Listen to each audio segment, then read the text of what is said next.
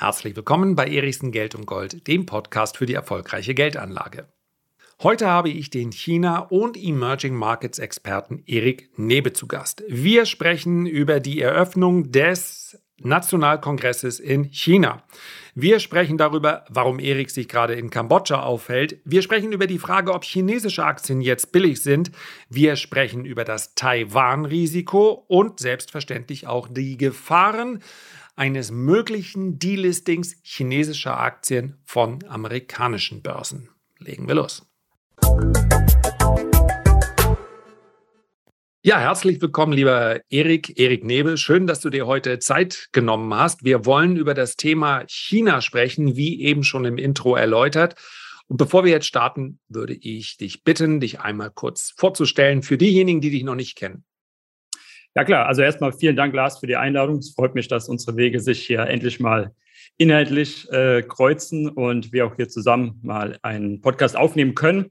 Ja, ich bin im weitesten Sinne Finanzanalyst mit dem Schwerpunkt China, Aktieninvestments in China, habe sozusagen zwei meiner Passionen vereint. Das eine ist das Investieren in Aktienwerte und das andere ist China und alles, was damit zusammenhängt. Das beschäftigt mich schon seit längerer Zeit von kulturellen Aspekten über gesellschaftliche Themen, als auch natürlich ganz speziell Ökonomie. Und das habe ich mehr und mehr vereint, auch weil ich selbst schon oft in China war und dort einfach unglaubliche Entwicklung wahrgenommen habe und gesagt habe, hey, hier möchte ich auch irgendwie partizipieren und am Start sein. Ähm, war auch lange in China, momentan nicht möglich. Daher China nahe, wie ich sozusagen sage, in Kambodscha momentan seit ein paar Tagen. Ja. Ja, ich denke für die meisten immer noch exotisch genug. Äh, ich hatte ja auch den absoluten Wow-Moment, ja, China und die meisten Einwohner, zweitgrößtes Land, entwickelt sich wahnsinnig schnell. Und bei mir mhm. ist das jetzt schon einige Jahre her. Da bin ich dann auf dem äh, Flughafen in, in äh, Beijing oder damals war er noch relativ frisch gebaut, ja, für die Olympischen Spiele gelandet. Und äh, dann dann bist du ja schier erschlagen von dieser unglaublichen Größe und Weite.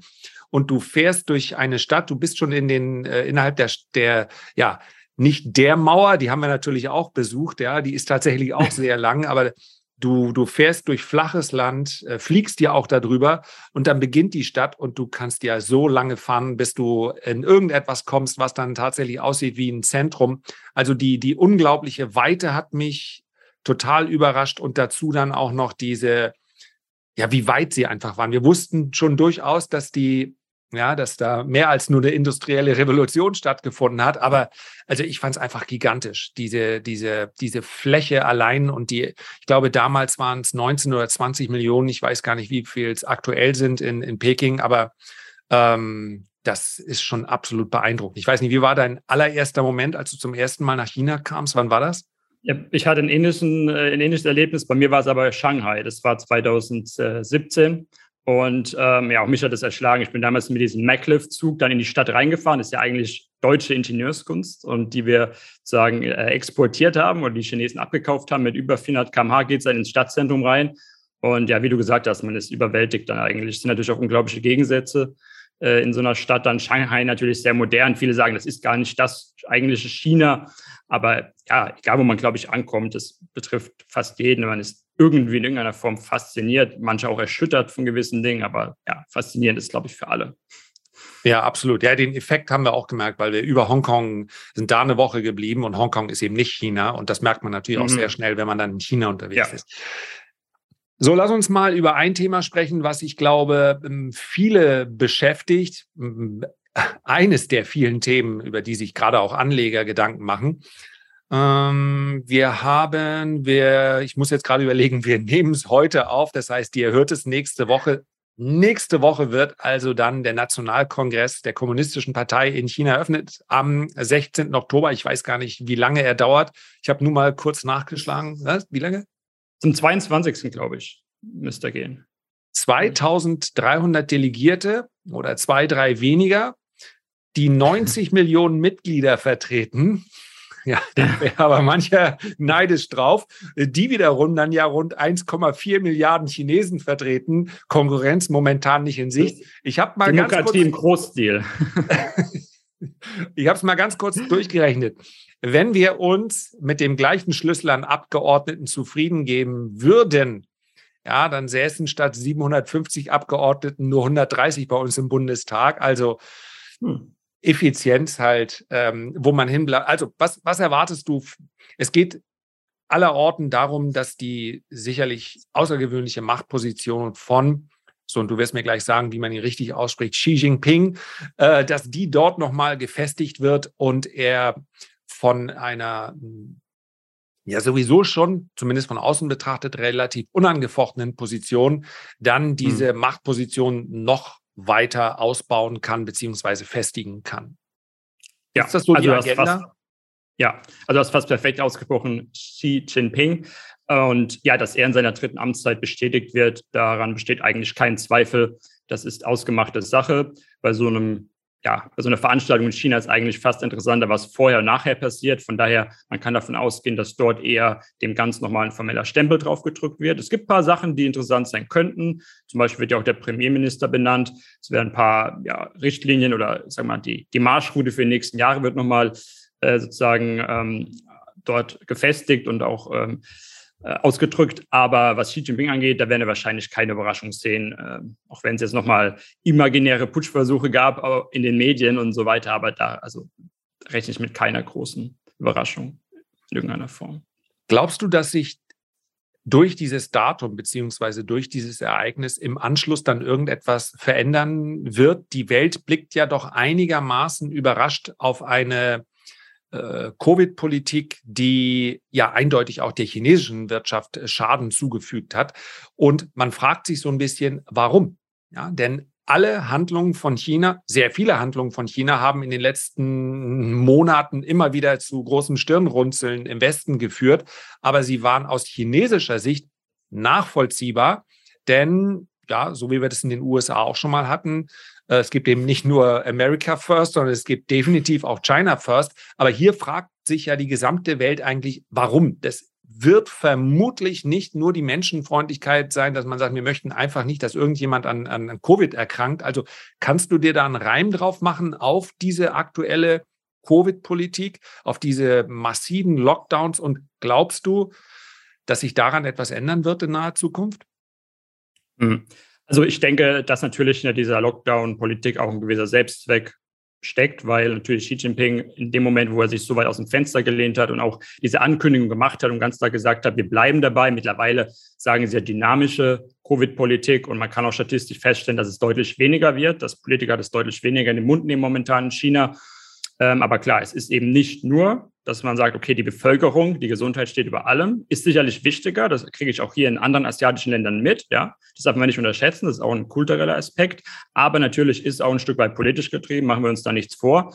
Insofern hat er jetzt natürlich auch versucht, sein Gesicht zu wahren. Er wusste, er kann jetzt dieses Jahr damit nicht komplett brechen. Das wäre ein Rückschritt und es wäre für ihn ein Reputationsverlust. Deswegen muss er mal mindestens jetzt bis zu dem 16. Oktober das auch durchziehen. Man merkt jetzt auch wieder, äh, was ich gehört habe, dass die Sachen anziehen nochmal, dass man jetzt ganz besonders, gerade in Peking, ja, dass man sich dort nichts mehr erlauben will. Ich gehe nicht davon aus, dass wir jetzt am Tag nach dem Kongress dann eine deutliche Lockerung sehen, alles plötzlich wieder normal läuft. Aber ich bin schon davon überzeugt, dass sich das Ganze ein bisschen auflösen wird, weil China auch einfach muss. Ja, sie können sich das nicht dauerhaft leisten. Und ich denke, dass da noch ein Stück weit Druck von Xi und anderen Leuten abfällt. Und ich denke, dass wir dann in einen Modus kommen, der wieder ein bisschen mehr Normalität in China verspricht und dann auch ökonomische Erholung sicherstellt. Ja, ja das werden wahrscheinlich, mal abgesehen von der Energiekrise in Europa, die sich absehbar über Monate, vielleicht sogar Jahre hinweg nicht lösen wird, ähm, wahrscheinlich neben theoretischen Friedensgesprächen in der Ukraine wäre das wahrscheinlich so der große Makrotreiber, der tatsächlich auch die Märkte beflügeln würde. Denn wenn ich mit hm, Kontakten so aus, habe ich hier auch schon im Podcast gehabt, ein sehr guter Freund aus der Logistik, das ist seit, äh, seit geraumer Zeit natürlich etwas, was den, den Welthandel massiv negativ beeinflusst. Das heißt also, selbst wenn die Politik nur etwas lockerer würde, hinsichtlich, ja, der Handel läuft selbstverständlich weiter. Es werden ja Waren in Shanghai abgewickelt und so weiter. Aber es ist natürlich mhm. nach wie vor eine, eine, eine, Lieferkette, die extrem gestört ist. Insofern wären das durchaus positive äh, Impulse für den Markt. Ich denke, da sind wir uns weitestgehend einig, oder? Ja. ja, das eine sind die Lieferketten, die darf man nicht unterschätzen. Das andere ist natürlich auch gesamtwirtschaftlich. Ich meine, China trägt, je nachdem, welches Jahr man schaut, so um die 30 Prozent zum Wachstum weltweit bei. Und natürlich wäre es auch da, gerade wenn wir jetzt in eine Rezession kommen, förderlich, wenn China nicht auch noch im Abschmieren ist komplett und sich da auch wieder fängt und dann eben auch seinen Teil sozusagen, den man ja schon fast erwartet, Selbstverständlichkeit sozusagen beiträgt, äh, würde uns natürlich allen nicht schaden, denn auch wir Deutschland und so verkaufen ja doch das eine oder andere Produkt dort und äh, sind natürlich auch darauf angewiesen, dass China nicht zu stark schwächelt. Du hast gerade schon gesagt, du bist aktuell in Kambodscha. Dein ursprüngliches Reiseziel, aber wir haben vorher kurz gesprochen, das Ticket äh, liegt mehr oder weniger auf dem Schreibtisch. Dein ursprüngliches Reiseziel ist nach wie vor China. Vielleicht kannst du an der Stelle mal sagen, ja, der eine oder andere wird sich sicherlich fragen, ja, es gibt doch so schöne, Kambodscha ist schön und Vietnam ist schön, Thailand ist schön, Malaysia ist schön, Südostasien und man kann sich dort auch überall relativ frei bewegen. Ja, das sind jetzt nicht alles lupenreine Demokratien, aber Thailand mhm. lebt seit vielen Jahren immer mal wieder zumindest für äh, Touristen recht unproblematisch mit einer Militärregierung. Wie kommt man denn als junger Mensch auf die Idee zu sagen, ich möchte nach China gehen? Ich muss fairerweise sagen, ich war in einer der schönsten Ecken in China, in, in äh, Yunnan. Das ist eine Provinz, die so ein bisschen südostasiatisches äh, Flair schon hat. Äh, also nicht das ganz typische China, was man jetzt vielleicht aus Peking kennt mit dunklem Himmel und so. Also ich muss sagen, mich hat China von Anfang an fasziniert. Zunächst allerdings von außerhalb sozusagen. Mir war relativ schnell klar, ich muss da mal hin. Also ich war in Asien viel unterwegs und dachte, du kannst ja nicht einfach nur immer den Bogen um China machen. Und hatte auch viele Leute getroffen, die selbst in China waren und davon geschwärmt haben. Und von daher, ja, bin ich dann irgendwann halt mal hin. Und ich muss sagen, beim ersten Mal, das weiß ich auch noch, hatte ich, es war schon mehr als Respekt. Es war keine Angst, aber es ist schon, wenn man in so ein Land reinkommt, große Unbekannte, es war schon was anderes. Es hat sich allerdings dann sehr schnell verflüchtigt und dann eher war es äh, Begeisterung. Da ich dann auch öfter da war und auch länger, kann ich auch sagen, es war jetzt nicht nur dieser Honeymoon-Effekt, den man ja manchmal hat, wenn man irgendwo hinkommt. Es war schon ein bisschen mehr. Aber natürlich, China verändert sich. Man sagt, wer quasi letzte Woche äh, nicht in China war, der, der kennt China nicht, weil sich halt permanent verändert. Und deswegen habe ich natürlich auch ja, den Wunsch, jetzt in absehbarer Zeit mal wieder vorbeizuschauen, um dann auch für längere Zeit um auch zu sehen, was hat sich verändert. Denn ich würde es auch gerne mit eigenen Augen sehen, mit den Ohren hören und so weiter. Naja, und es ist, sind natürlich auch dann Eindrücke, die du ja, äh, die besonders in so einer Phase dann vielleicht auch äh, spannend sind, wenn man an anderer Stelle hört, ähm, dass doch eine Menge Expats, also diejenigen, die lange dort gearbeitet haben, auch in Hongkong mittlerweile versuchen, äh, ja, nicht Hals über Kopf, aber sagen wir mal, die Attraktivität von China und auch von Hongkong, die hat natürlich massiv gelitten, einfach weil, weil der staatliche Zugriff so viel stärker war. Und das sind, das sind wir eben auch nicht gewohnt. Was aber, was man an der Stelle ich finde es immer ein bisschen schwierig, wenn man über Umfragen spricht, weil man per mhm. se davon ausgeht, dass Umfragen in China staatlich gelenkt sind. Und zum Teil kann man sicherlich auch davon ausgehen, dass so ganz kritische Ergebnisse äh, vielleicht nicht öffentlichkeitswirksam mitgeteilt werden. Aber was hast du so für einen Eindruck? Die Chinesen selbst, und ich habe es eben schon angesprochen, das sind ein bisschen mehr als 1,4 Milliarden. Was haben die für einen äh, Blick auf China? Hat sich dort auch die Stimmung massiv verändert in den letzten ein, zwei Jahren? Wir bekommen ja logischerweise, wenn wir auf Twitter schauen, wo es übrigens dieses Gerücht ja auch gab, dass, äh, ja, das hat sich ja sehr schnell verflüchtigt, Machtübernahme mhm. und so weiter. Also ähm, wir bekommen ja immer das Bild gezeichnet, im Prinzip sind auch alle Chinesen unglücklich.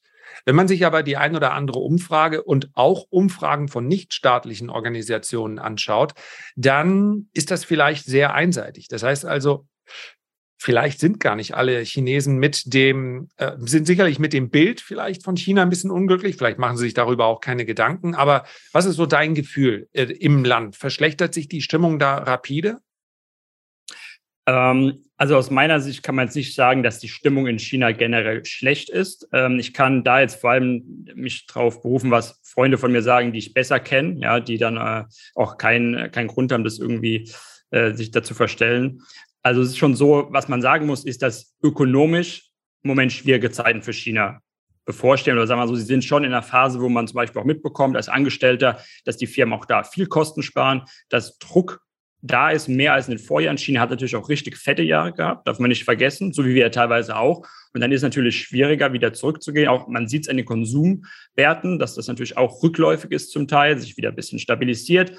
Und das, ich glaube, das kann man nicht wegdiskutieren. Aber dass man jetzt das Gefühl hat, dass China total pessimistisch ist oder dass sie da wirklich ähm, ja, einen Kroll hegen gegen Regierung oder auch insgesamt gegen die Situation, unzufrieden sind, sich beschweren, den Eindruck habe ich nicht. Ähm, das, das liegt natürlich auch so ein bisschen an der Mentalität, dass sie das auch eher teilweise als Chance sehen oder vielleicht auch ein Stück weit als normal bei so einem Aufstieg, den sie ja durchlaufen. Und insofern ist es auch ein Grund, der mich insgesamt positiv stimmt, weil wenn es einem richtig dreckig geht, dann würde man solche, solche Äußerungen nicht machen und dann würde man sich auch anders verhalten. Dann lass uns mal über das sprechen, was vermutlich auch viele interessiert. Ich habe jetzt keine aktuellen ähm, Statistiken dazu. Ich könnte mir aber vorstellen, dass das äh, China-Exposure in vielen Privatanlegerdepots in den letzten zwei Jahren doch deutlich gesunken ist, einfach weil die Sorgen gewachsen sind und natürlich auch, weil chinesische Aktien eindeutig nicht mehr so gut gelaufen sind wie in den Jahren zuvor. Ähm, es ist eine recht pauschale Frage, aber ich würde gerne so mal einsteigen. Wo siehst du den chinesischen Aktienmarkt derzeit? Eher als einen Markt, in dem die Risiken noch überwiegen oder die Chancen? Ich würde sagen, derzeit die Chancen, weil die Risiken aus meiner Sicht größtenteils eingepreist sind. Ich meine, es gibt natürlich noch einige Sachen, die im Raum stehen oder stehen könnten. Äh, das wäre zum Beispiel eine Eskalation der Taiwan-Problematik. Das wäre auch im gewissen Sinn, wenn sich die Russland-Situation nochmal äh, verschlimmert oder wenn wir einen US-Dollar sehen, der nochmal extrem anzieht. Aber insgesamt, äh, aus meiner Sicht, hat China relativ klar gesagt, wo es hingeht. Ähm, die Aktionäre haben auch relativ klar gesagt, was sie davon halten, nämlich wenig. Mm, aber das meiste ist jetzt auch auf dem Tisch. Und insofern sehe ich unter mittel- bis langfristigen Aspekten China momentan ganz klar eher als Chance. Aber natürlich kurzfristig gibt es noch einige Fragezeichen, auch auf den Kongress hin. Man weiß eben nicht genau, wie schnell erholt sich das, wie schnell wird man wieder zur Normalität umstellen. Ja. Wir haben vorher schon kurz drüber gesprochen. China hat ja kurz- und langfristige äh, Pläne und hält sich letztlich ziemlich genau an die Pläne, ist aber insofern in seinen Handlungen vorhersehbar, als China das macht, was für China am besten ist.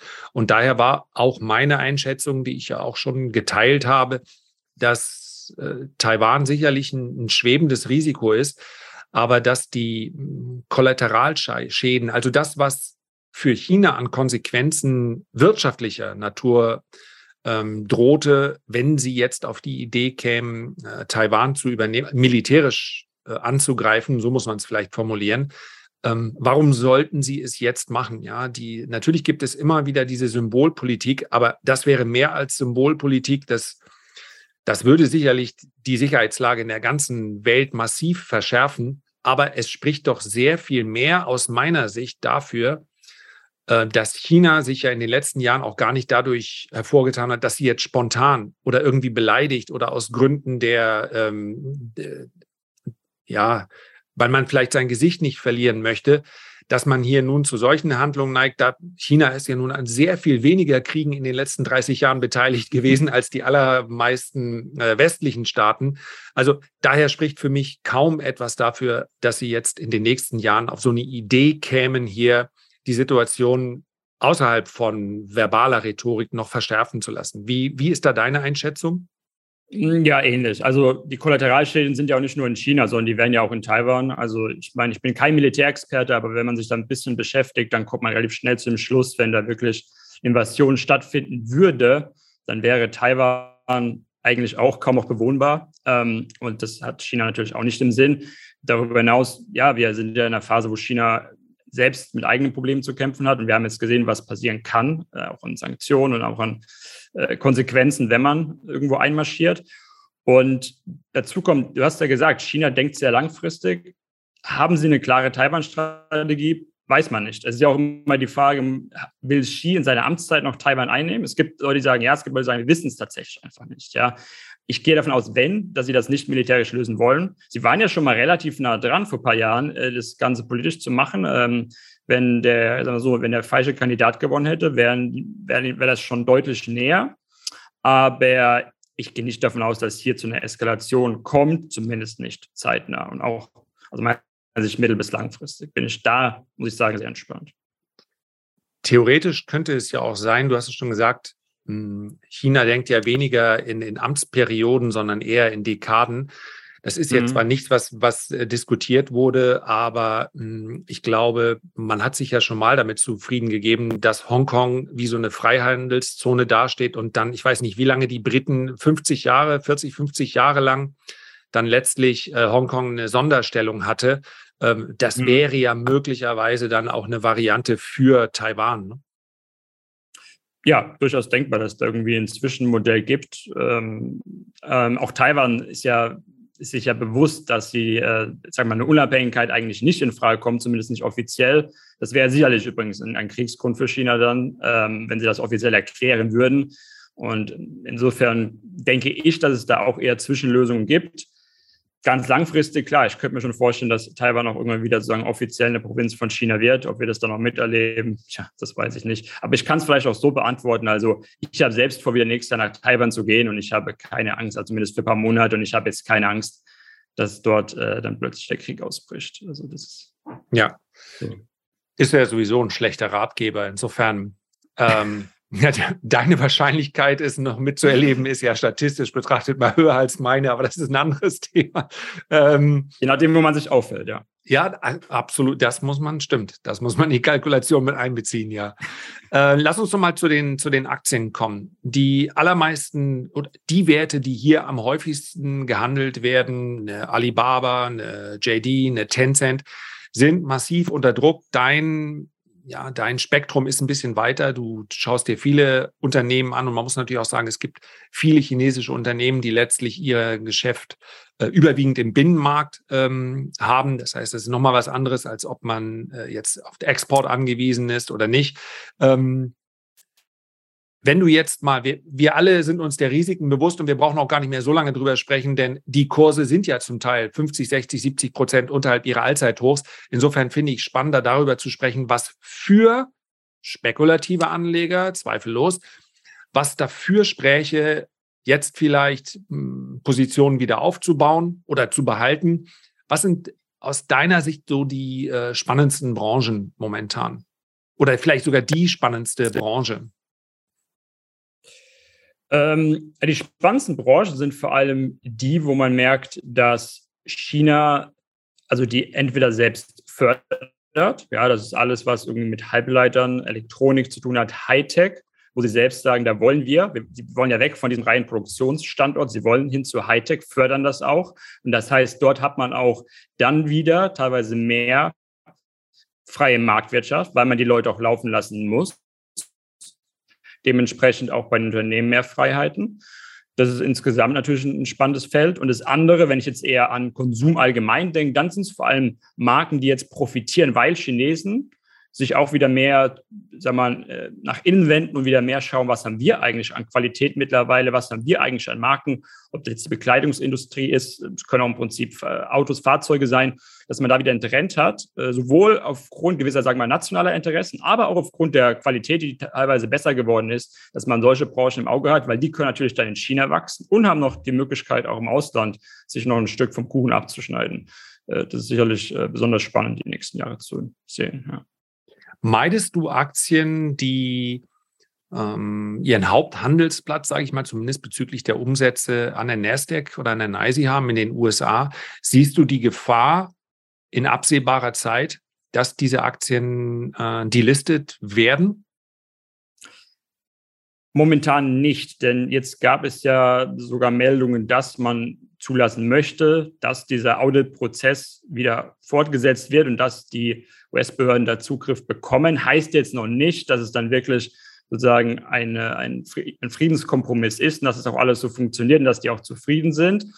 Ich sehe das Risiko aber aktuell begrenzt noch, weil es ist einfach so, China will den Zugang und also zu, zu den US-Börsen und die USA umgetrieben möchte aber auch die chinesischen Werte gerne dort haben. Also sie würden sich beide keinen Gefallen tun. klar, wir, wir, wissen alle, wenn Ideologie und Politik, äh, wenn das zusammenkommt in der falschen Situation, dann ist sowas völlig egal, dann spielt dieser Nutzen und die Funktionsgleichung keine Rolle mehr. Insofern, ich würde es nicht ausschließen, aber auch ich habe jetzt zum Beispiel noch nicht angefangen, die ähm, Werte, die ich habe, an, an äh, die China-Werte, die ich an der Nasdaq und so habe, dass ich die jetzt umstelle, weil viele könnte man ja mittlerweile in Hongkong handeln. Also ist es für mich jetzt da noch keine, keine Notwendigkeit einzugreifen. Auch da bin ich recht entspannt, muss ich sagen, ja. Und man muss ja auch sagen, am Ende des Tages, wenn man sich, ähm, sage ich mal, außerhalb der westlichen Märkte bewegt, ja, selbst dieses Extremszenario, russische Werte in deutschen Depots, das habe ich selber gemerkt, sind dann ein faktischen Totalverlust. Dafür brauchte es aber wirklich auch mhm. einen Krieg und es brauchte das absolute Extremszenario, mit dem wir heute leben, was sich aber noch vor einem Jahr, ja, nee, vor einem Jahr noch keiner vorstellen konnte.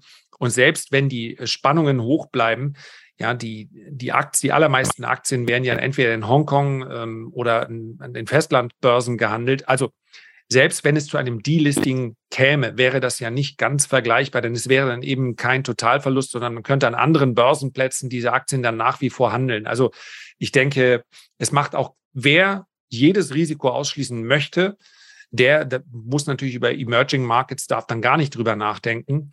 Mhm. Aber äh, wenn man sagt, eine gewisse Risikobereitschaft habe ich, dann denke ich, sind chinesische Aktien auch nicht gefährlicher als Aktien aus anderen Emerging Markets. Ne?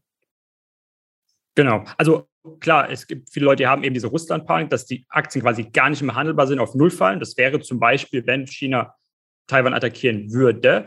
Für mich steht dieses Risiko, also es ist ein Risiko, was, was vorhanden ist, aber es ist einfach für mich zu gering, als dass ich darauf reagiere. Wer daran glaubt, du hast gesagt, der sollte China-Aktien technisch nicht anfassen. Wer da unruhig schläft, dann ist es sicherlich die, die falsche Wahl.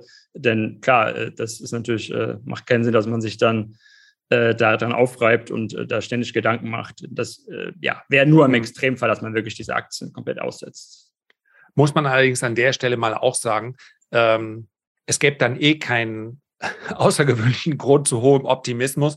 Auch deutsche Werte und US-Werte.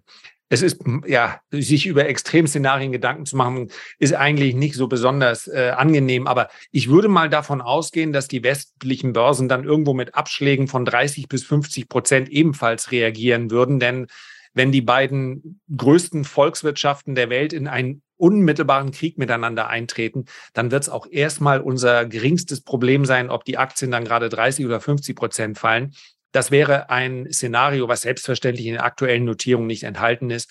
Und von daher bleiben wir mal, was das angeht, einigermaßen optimistisch. Ähm, bei den China-Aktien, gibt es für dich äh, Werte, von denen du sagst, die sind hm, besonders spannend, weil es eben, wie du gesagt hast, um den chinesischen Markt äh, geht, aber um die man vielleicht eher einen Bogen macht. Ich denke jetzt gerade so an, an Werte, die auch viele gar nicht kennen. Natürlich, ja, wenn wir über defensive, ja, defensive spekulative Aktien wären ja zum Beispiel ähm, Konsumwerte aus China. Ja, also die, ich weiß, dass du über einige schon geschrieben hast. Das sind ja, der Absatzmarkt in China ist ja extrem groß. Das ist ja eigentlich immer auch die große Stärke der USA gewesen, dass welche Wirtschaft hinten oder her der Konsum auf dem eigenen Markt schon mal so groß ist, ähm, dass dann äh, selbst in schlechten Zeiten diese, diese Absatzmärkte bestehen bleiben. Ist das für dich ein interessanter Markt? Gibt es sowas eigentlich wie Dividendenperlen in äh, China? Ja, also Dividendenperlen gibt es einige. Die Dividendenrenditen sind extrem hoch. Äh, wir haben, wir haben viele Werte, die gerade jetzt aufgrund der Korrektur äh, ja enorm runtergekommen sind und viele zahlen auch noch, zumindest aktuell sehr hohe Dividenden. Also zweistellige Dividendenrenditen bekommt man. Ich weiß, mittlerweile sind auch bei uns in Deutschland die wieder so hoch, dass man sich natürlich ähm, ja, da fragen muss, muss ich dafür China-Aktien kaufen? Aber sie bezahlen sie auch größtenteils noch aus ihren Cashflows raus Cashflows raus. Und das ist natürlich ein Unterschied. Äh, das ist immer wichtig, dass man schaut, dass sie sich überhaupt das leisten können. Und da gibt es natürlich in, in, vielen Sektoren, wenn ich jetzt mal an die Textilindustrie denke zum Beispiel, da sind die Werte extrem zurückgekommen, weil eben auch global äh, äh die, die Nachfrage gesunken ist und auch die Werte schwächeln. Und auch das ist ein spannendes Feld, in die beliefern China, aber auch die Welt. Wenn ich jetzt an Shenzhen International denke, zum Beispiel Textilhersteller, der beliefert nicht nur Adidas und Nike, sondern eben auch die, die chinesischen Marken wie Niling oder japanische Marken. Also haben sie da im Prinzip überall, sind sie überall gut aufgestellt, haben unglaublich ja, konstante Idee in diese Kategorie fallen. Okay, äh, das ist natürlich in, äh, insofern spannend, wenn du dein eigenes Portfolio anschaust, ja, oder dass wir jetzt zu sehr ins Detail gehen, denn du hast natürlich auch Leser, ähm, denen du erzählst, was du machst oder welche Unternehmen du ganz konkret für spannend hältst. Ähm, ist China bei dir auch eine Beimischung, weil du sagst, es ist nach wie vor ein Emerging Markets? Das heißt also, du bist überwiegend in, in westlichen Märkten investiert und hast eben auch einen Emerging Markets Anteil oder sagst du, aufgrund meiner Expertise kenne ich mich einfach so gut aus, ich, äh, mein Portfolio besteht überwiegend aus den Aktien aus den Emerging Markets. Also das sind ja nicht nur China, wobei man lange darüber diskutieren könnte, unter welchen Aspekten man eigentlich China jetzt noch als Schwellenland sieht. Aber gut, die Einstufung ist mal von amerikanischen Ratingagenturen vorgenommen worden. Und den Chinesen wird es herzlich egal sein, ob man sie nun als Schwellenland bezeichnet oder nicht. Also das wird wahrscheinlich immer noch der Fall sein, selbst wenn China die größere Volkswirtschaft als, äh, als die USA sein wird. Selbst Ray Dalio sagt, dass das passiert auf jeden Fall. Frage ist nur wann. Mhm. Aber unabhängig davon, äh, investierst du privat auch in Emerging Markets Aktien oder überwiegend? Ähm, also kann ich ganz offen sagen, also mein China-Anteil liegt so bei 30 Prozent vom Gesamtportfolio, da allerdings nur Einzelwerte. Und dann habe ich andere Emerging Markets, die habe ich tatsächlich als ETF, weil ich da nicht so diese Einzelperspektive habe, wie ich es in China habe, wo ich mich jeden Tag damit beschäftige. Mm, aber ungefähr im gleichen Anteil habe ich eben auch US-Werte, also sagen wir mal so auch um die 30 Prozent und der Rest teilt sich auf Emerging Markets und noch ein bisschen Europa, wobei ich da teilweise sehr skeptisch geworden bin und auch äh, entsprechend reduziert habe. Aber insgesamt sehe ich schon das Potenzial, nicht nur in China, sondern in den Emerging Markets recht hoch. Aber wir müssen eben auch feststellen, das Anlegervertrauen, teilweise auch getrieben durch den starken US-Dollar, ist eben nicht so da. Ja, und ich kann eben fundamental noch so viel analysieren. Wenn der Markt nicht dahin geht, muss ich auch überlegen, okay, muss ich Adaption äh, vollziehen und äh, dementsprechend äh, habe ich jetzt auch kein extremes Exposure. Ich denke, 30 Prozent für manche ist das extrem hoch äh, ja, ich fühle so, ich fühle mich damit wohl. Ähm, mehr kann ich aufgrund des Marktes einfach nicht. Äh, ja, verstehe. Nicht machen. Äh, allgemein, das, das, das letzte Thema, was ich gerne noch ansprechen würde, muss man ja sagen, ich habe privat auch immer, die Emerging Markets konnten sich ja in der Vergangenheit durchaus immer mal entkoppeln und sind dann besser gelaufen, wenn die westlichen Märkte nicht so gut gelaufen sind. Momentan haben wir sicherlich den US-Dollar als ja, wie es so heißt, Wrecking Ball, Abrissbirne, ähm, weil es eben für viele Emerging Markets, die sich äh, aufgrund der fehlenden Notenbank, die sich gegebenenfalls unbegrenzt auf dem Weltmarkt verschulden kann, ja, die viele dieser Emerging Markets sind auf US-Dollar-Basis verschuldet und wenn der US-Dollar dann extrem äh, steigt, in, zum einen aufgrund der Währung, aber natürlich auch, weil er teurer wird durch die höheren Zinsen, dann ist das für viele Schwellenländer äh, zum Nachteil. Ist das aus deiner Sicht ein Effekt, den, der ja in den aktuellen Kursen enthalten ist, von dem sich also die meisten Schwellenländer dann auch wieder erholen werden, was dann eher eine Chance wäre? Oder sagst du, hm, die Situation müsste sich aber auch möglichst bald auflösen, weil das eine oder andere Land sonst an die, ähm, ja, in irgendeiner Art und Weise in seiner, in seiner finanziellen oder wirtschaftlichen Art oder Fortbestehen gefährdet ist. Ja, ich, wir sprechen hier dann nicht darüber, dass ein Land dann die Schotten dicht macht, aber sowas wie Argentinien ist natürlich allein schon deshalb schwierig, weil, weil die Inflation über letztlich mhm. auch aufgrund anderer äh, Effekte über einen so langen Zeitraum so hoch ist, dass es nahezu uninvestierbar erscheint. Wobei man auch sagen muss, es gibt Länder wie Brasilien, die sich diesem Trend äh, momentan entziehen können, wenn man auf den Aktienmarkt schaut. Aber ist das für dich dieser Dollar etwas, was du im Auge hast und wo du sagst, das, das ist schon eine gefährliche Entwicklung? Aus meiner Sicht schon, ja, weil tatsächlich vieles, was wir jetzt sehen, auch äh, die Abwärtstrends durch, das, äh, durch den Dollaranstieg beschleunigt wurden. Man sieht natürlich, dass einige Länder dagegen versuchen, auch ein bisschen anzukämpfen. China hat nicht jetzt diese, also Panik haben sie da nicht. Die müssen jetzt nicht äh, morgen unbedingt äh, das, das wieder drehen. Aber natürlich sind auch sie an einer gewissen Stabilisierung interessiert, denn auch sie importieren natürlich ganz, ganz viel, auch im Energiebereich, Agrarprodukte. Insofern können sie es auch nicht leisten, dass der US-Dollar stark wird. Ich glaube schon, dass wir, ähm, dass es wichtig ist für die Emerging Markets, tue mich da auch schwer mit Prognosen. Ich denke schon, dass der US-Dollar möglicherweise sogar erstmal sein Hoch gesehen hat. Aber ganz ehrlich, man, also es ist schwer, es ist schwer zu antizipieren, ob das wirklich, ob es das schon war. Und ich glaube, wenn, wenn das, ähm, wenn der nochmal steigen würde deutlich, dann glaube ich auch, dass wir noch bei den Emerging Markets Luft nach unten haben. Ja, muss man auch so, so sehen. Ja. Dazu kann man sicherlich sagen, dass die den Amerikanern selber daran ja auch nicht gelegen ist. Also das, äh, ich habe vor zwei Wochen ja eine Veranstaltung in der Schweiz gehabt. Ähm, wir oder zumindest einige Anleger denken vielleicht darüber nach, in den starken Schweizer Franken zu äh, tauschen. Für die Schweizer selbst ist der starke Franken äh, keine ganz so vorteilhafte Geschichte, obwohl der Export der Schweiz jetzt nicht vergleichbar ist mit dem der USA. Aber äh, von daher ja, das ist sicherlich auch eine, eine vermutlich, was den Dollar angeht. Ich gebe da auch keine Prognose ab. Ich kann mir aber vorstellen, wir haben maximale Unsicherheit, nahezu maximale Unsicherheit. Ein bisschen schlimmer geht immer, aber und dann ist der Dollar einfach die letzte verbliebene Fluchtwährung. Und von daher, ja, das kann sich noch eine Zeit lang so fortsetzen, aber es gibt natürlich auch Punkte, die sich einfach auflösen können und sich hoffentlich auflösen werden. Und wenn der Dollar dann ähm, sich schwächer entwickeln sollte über einige Monate, vielleicht sogar Jahre, wenn man sich diese großen Charts anschaut, dann sind das mhm. ja durchaus Zyklen, dann würde das durchaus für eine, für eine sehr positive Phase der Emerging Markets sprechen. Und wenn diese Zyklen mal beginnen, dann muss man ja auch sagen, dann haben wir häufig ja, ja.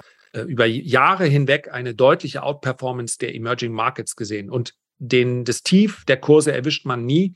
Aber anti, unter antizyklischen Aspekten sind wir sicherlich in einer Phase, wo es jetzt wirklich interessant wird. Ne?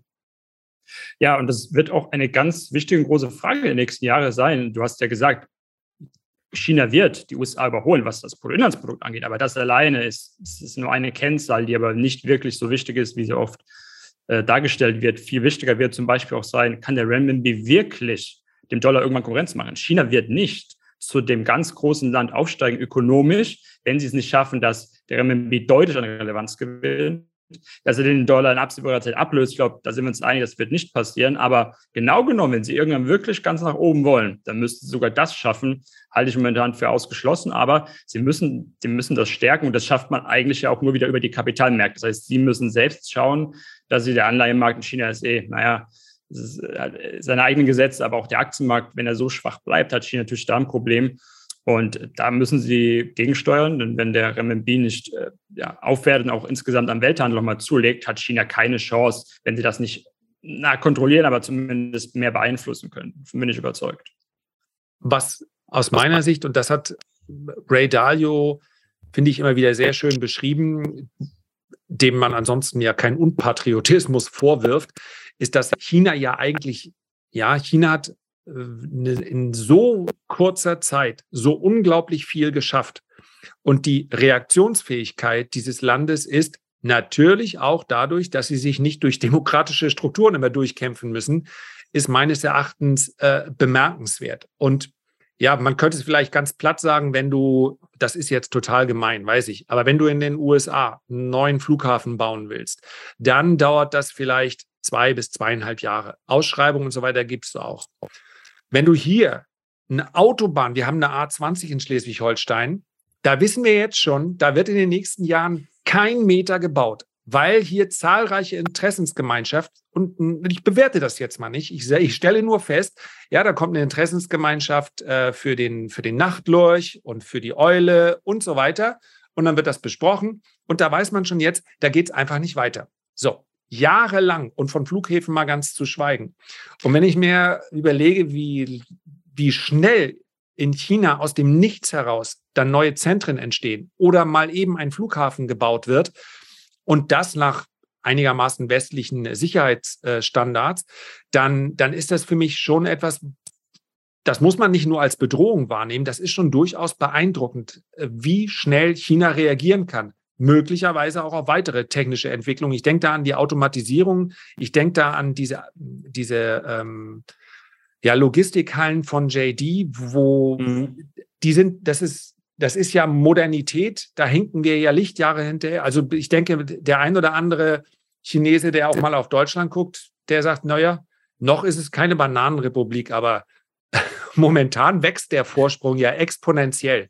Und das ist, das kann einem natürlich auch Sorgen machen, aber das ist natürlich auch, das spricht natürlich schon auch für eine Anlage äh, in chinesische Aktien. Ne? Absolut. Also man hat ja manchmal, glaube ich, so das Gefühl hier, dass China gerade stillsteht, aber das Gegenteil ist in vielen Bereichen der Fall. Und gerade was die urbane Entwicklung angeht und alles in Verbindung mit Technik, das hat sich auch in den letzten Jahren nochmal deutlich entwickelt. Also ich war damals schon beeindruckt und ich kriege es ja teilweise trotzdem mit. Ich würde es gerne mal mit eigenen Augen dann sehen. Aber äh, ja, wir haben, wir haben autonomes Fahren in, in China, was bereits eingesetzt wird. Natürlich nicht komplett flächenmäßig, aber in einigen Städten. Das sind mehr als nur irgendwelche Test- und Pilotzonen, um, um ein Beispiel zu nennen. Und äh, da hat natürlich diese ja, Planwirtschaft von China auch Vorteile, die dann eben auch alles beiseite räumt äh, zum Ziele dieser Entwicklung. Und wie du gesagt hast, wir können, ja, das ist eigentlich das Tolle, wir können da rein investieren heutzutage. Wir haben da die Möglichkeit mitzuwachsen, also müssen uns nicht beschweren, dass China wächst, sondern wir können da dabei sein. Die Frage ist natürlich, wird es dann auch entsprechend in Aktienkursen reflektiert? Momentan eben nicht. Da hat man jetzt auch schön gesehen, in den letzten zehn Jahren quasi bei gewissen Indizes keinerlei Rendite. Also wenn ich mal die Werten rausrechne, aber natürlich das Bruttoinlandsprodukt deutlich gestiegen. Da ist eben die Frage, ob sich das wieder angleicht. Die Chancen und die Trends und das Wachstum ist für mich äh, absolut da und das wird sich auch nicht so einfach aufhalten lassen. Ja, und am Ende würde ich gerne noch ein Thema ansprechen. Nee, ich möchte es eigentlich gar nicht ansprechen, sondern nur erwähnen, weil ich da, ohne dass wir es vorher lange äh, thematisiert haben, zu 100 Prozent sicher bin, dass wir da ähnlichen Standpunkt haben. Ähm, bei all dieser Entwicklung ist es natürlich auch dann Aufgabe von uns, aber insbesondere auch von denen, von der Politik, ich mag es eigentlich nicht so pauschal, aber in dem Fall kann man es so machen, äh, das Thema Menschenrechte immer wieder anzusprechen. Also das, das ist aber etwas, wo ich dann selber manchmal überlege, naja, dann ist, dann, dann triffst du dich und dann wird lange drüber gesprochen, dann werden Verhandlungen gemacht, dann werden selbstverständlich auch Verträge unterzeichnet und am Ende trifft man sich ganz kurz beim Rausgehen und sagt, naja, aber bitte mit denen, ihr wisst schon, es wäre es wäre schön, wenn ihr die und jene, diese und jene Bevölkerungsgruppe, da lasst doch mal ein bisschen. Aber ich sage auch, sowas kannst du nicht in der Podcast-Folge lösen. Du kannst dich ganz klar positionieren und sagen, gegebenenfalls würde ich auf Bruttosozialprodukt verzichten, damit sich anderswo die Menschenrechte verbessern. Das kann ich sagen. Mhm. Und das wird aber auch nicht gewährleistet, indem man ein sich komplett ähm, von einem Land abwendet. Das würde die Situation in China mutmaßlich nicht verbessern. Insofern sind wir uns vermutlich einig. Ja, das ist eins, was man immer wieder ansprechen muss. Aber äh, die Schotten dicht machen und gar nicht mehr drüber nachdenken, verbessert halt die China-Situation oder die Situation für ethnische Minderheiten in China nicht. Nee, sehe ich auch so. Also klar, wer sich damit, äh, ich sag mal, moralisch besser fühlt, der soll das machen. Ich, also ich kenne Leute, die sagen tatsächlich, ich kaufe keine chinesischen Produkte mehr. Ich glaube, das ist fast unmöglich, äh, wenn man sich damit mal beschäftigt, was alles aus China kommt.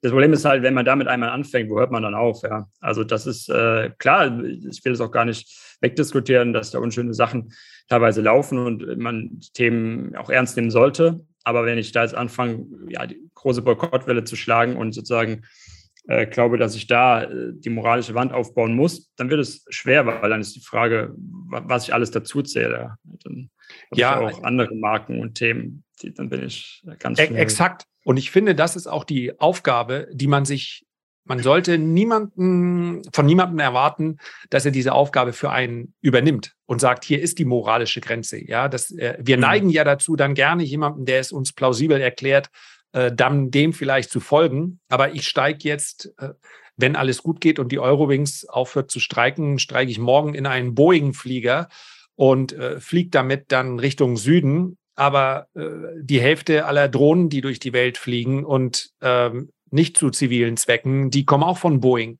Und äh, dann müsste ich konsequenterweise sagen, ich unterstütze dieses Unternehmen nicht.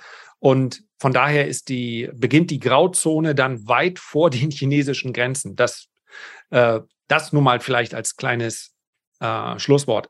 Erik, ich danke dir ganz herzlich, dass du dir in Kambodscha, ich sehe es im Hintergrund, sieht's kann ich jetzt nicht erkennen, wo du bist, wobei die Lotusblume da oben äh, an der Decke, die geht zumindest in die Richtung so. Ne? Wie lange bleibst du ja, noch? Ja. Äh, ein bisschen länger. Ich habe vorher anderthalb Monate circa zu bleiben, je nachdem, äh, wie es mir gefällt im Moment. Ich hoffe, man hat es nicht, war nicht zu laut, weil hier ist Regenzeit momentan. Es hat ganz schön losgeplätschert zwischendrin. Ähm, aber ja, ich, äh, ich glaub, kann man noch besser arbeiten. Ja, perfekt. Also eigentlich ist es ja äh, das, was man sich wünscht. Ja, also dich mit, äh, mit den Themen zu beschäftigen, äh, wofür man eine Leidenschaft hat, aber das von der ganzen Welt aus zu machen. Und gerade in den nächsten Monaten kann ich mir noch viel attraktivere Orte vorstellen als ja, die norddeutsche äh, Tiefebene oder auch das Alpenvorland soll ja im äh, Dezember nicht mehr ganz so attraktiv sein. Gott, das gibt wahrscheinlich wieder Ärger. Also so oder so. Ähm, ja, dann wünsche ich dir, drücke ich die Daumen, dass es wird wahrscheinlich noch ein bisschen dauern, aber dass dann auch wieder die Einreise äh, nach China möglich wird. Bis dahin sieht es aber bisher so aus, kriegst du die Zeit gut rum. Ich danke dir ganz herzlich, Erik, dass du dir diese Zeit genommen hast und ich freue mich schon aufs nächste Mal. Alles Gute. Ja, vielen Dank, hat Spaß gemacht und ich hoffe, wir treffen uns hier in absehbarer Zeit mal wieder. Bestimmt. Herzlichen Dank für deine Aufmerksamkeit. Ich freue mich, wenn du dir vielleicht heute die Zeit nehmen würdest, ein Feedback oder einen Kommentar zu hinterlassen. Und am allermeisten freue ich mich natürlich, zum einen, wenn du mal bei dem Erik auf dem Kanal vorbeischaust und dann selbstverständlich auch, wenn wir uns hier zur nächsten Ausgabe gesund und munter wieder treffen. Bis dahin alles Gute, dein Lars.